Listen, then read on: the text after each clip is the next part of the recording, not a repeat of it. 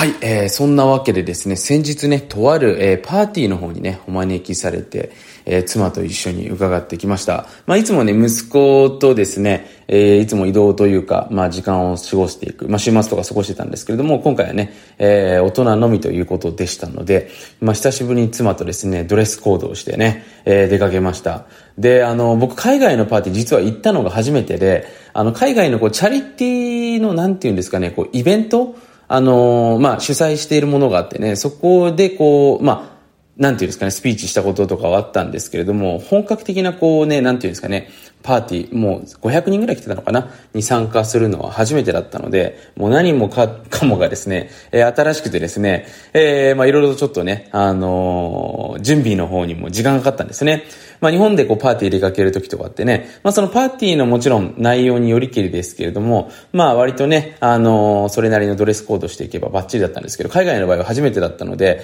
で、今回のね、あのー、そのチャリティー、まあパーティーだったんですけど、チャリティーのね、あの、パーティーのですね、まあ、そのドレスコードがね、あの、ブラックタイオプショナルというね、あの、これ知らない人多いんじゃないかなと思うんですけれども、そういった、まあ、ええー、まあ、なんていうんですか、容姿が望ましいですよっていうことがあったのでね、ブラックタイっていうのは結構タキシードとか、その割と、その、まあ、男性だったら黒で女性は結構肌の露出させた、そのドレス、結構派手な感じですよね。これ、え、これフォーマルだろうみたいなね、そんな感じなんですけれども、まあそんな感覚なのが、えー、ブラックタイなんですけど、今回オプショナルなのでね、まあそれでも OK ですよみたいなね、もうちょっとカジュアルでもいいですよみたいなところで、えー、言ってたのでね、僕だからスーツですね、今回あの、2個わざわざこの時のために買ってね、1着は結構、なんていうか、ライトブルーの、かなりこう、春っぽいような感じの買ったんですけども、ただブラックタイオプショナルをこういろいろ英語でね、調べていると、なんかちょっとね、これダメなんじゃないかなというふうにね、日本人らしいですよね、思うようになってですね、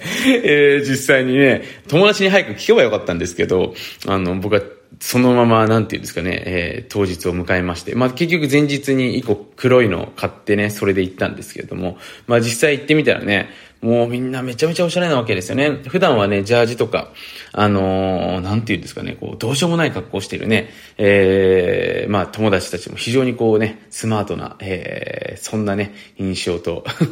風貌でですね、皆さん、あの、訪れてね、まあそこで、まあ実際にチャリティーパーティーの方に、まあ出てたんですね。まあずっと僕もね、こう、海外のこう、パーティーになんかお招きされて行ってみたいなというふうに、そういえば昔思ってたんですけれども、それがまあひょんな形でね、えー、今回叶っていったんですけれども、まああ、すごいですよね。まず、一晩にしてだいたい5、6千万ぐらい、あのー、そのチャリティーパーティーの中でね、いろんな方が寄付をされて、あの、お金が集まってたんですけども、まあ、すごくそのエンターテインメントと、そのやっぱ人のためになっていくっていうところのですね、なんていうのかな、こう、バランス感を上手にやってってますよね。あの、僕も、まあ、チャリティーに関しては結構ね、長年関わってきてる部分があったので、非常に本当に今回勉強になったんですけれども、やっぱりその楽しさ、喜びっていうものと、その人への、なんていうかな、つながり、喜びっていうものですよね。そのすごく上位的な部分ですね。本当に、そういった部分もあれば、こう、ファンというね、えー、そういった感情もなんかもたらしてくれるようなね、そんななんかことをですね、うまく実現していたイベントだったので、まあ、非常に心に残る部分もありましたし、自分のこういったね、楽しみが、本当に人の役に立ってるんだっていう感覚こそがね、実は、あの、これからの時代によって本当に大事になってくることなんじゃないかなということですね、しみじみ、あの、感じさせられた、えー、次第でした。まあ僕の友人もですね、あの、いくつか、まあ僕も当然ね、チャリティーの方には参加させていただいて積極的に行ってたんですけども、まあ僕の友達とかでもね、やっぱり、そのお金の使い方がですね、まあ日本に行った時に僕が出会っていたその富裕層の人とかとは違って、やっぱりその人の何かしらのこう機会ですよね。本当にその、例えば服装とかですね、その、細かいところに日本人の方ってお金かける方多いと思うんですけど、その大きな意味でのこう機会ですね。例えば人生が変わる機会っていうのはね、それは人との出会いだったりとかね、何かしらのこう時間だったりとかね、そういった結構出会いだったり、オポチュニティだったりするわけなんですけれども、そういったものにね、やっぱりすごく大きな価値を持っている方々がやっぱり、あの、海外の豊かな方には多いんじゃないかなというのはですね、僕自身触れていて思いました。まあ、過去のアーカイブにもね、その僕が海外の、まあ、あの、僕の場合はね、ありがたいことに今たまたま、あの、子供の学校の関係でね、お付き合いしているその海外の友達がすごくこう豊かな人、本当に豊かすぎるぐらいね、豊かで、すげえなって思うんですけども、あの、そういう方々とね、実際にご縁があって、まあお会いさせていろいろとあの刺激を受けてるわけなんですけれども、まあそんな中でやっぱり一番違うのっていくつかあるんですけども、やっぱりお金の使い方っていうところが本当に違うなっていうところをですね、気づきました。投資っていうね、感じでもないんですけれども、その本当の意味でね、こう人が変わるような、まあ、人がハッピーになるようなね、何かこう、ポジティブな気持ちになれるような、そういう機会ですよね。そういったところに環境にね、非常にお金を使ってる方、あの、それを喜んでね、お金を使ってる方が多いんじゃないかなということですね、えー、見ていて、非常に、あの、学ばせて、えー、いただきました。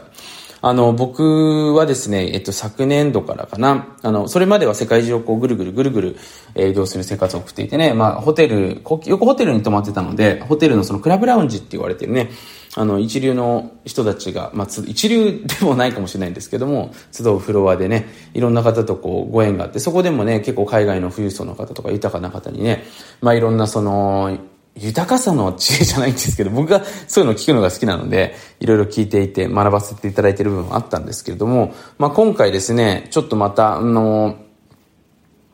えー、一つの国に今はいるんですけれども、そこの国に来てみてね、やっぱりこの一年非常に多くのことを、え、学ばせていただいて、やっぱ自分のその、なんていうんですかね、優先すべきことだったりとかね、えー、フォーカスするべきところっていうのも非常に変わってきてですね、やっぱりその、本当にこう環境が与える人へのこう思考の変化っていうのは大きいんだなっていうのをですね、まあ自分でもよく皆さんに提案してるんですけども、改めて、えー、感じた次第でした。なのでね、最近僕もどういうところにお金を使っていくのか、よく質問もらうんですけれども、まあ一番やっぱりその機会ですよね、オポチュニティっていうところには本当にね、あの、まあ、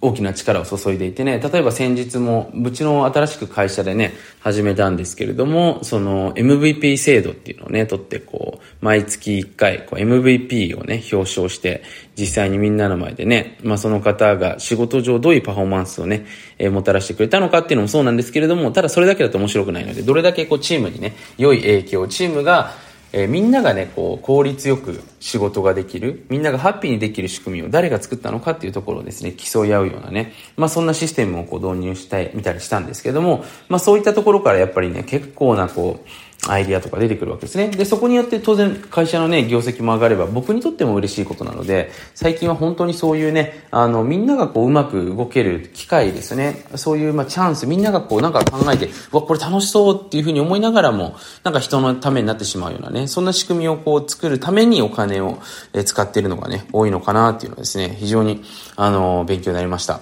勉強になりましたじゃないね。えー、やっておりますということですね。はい。まあそんなわけでね、ちょっと今回も、あのー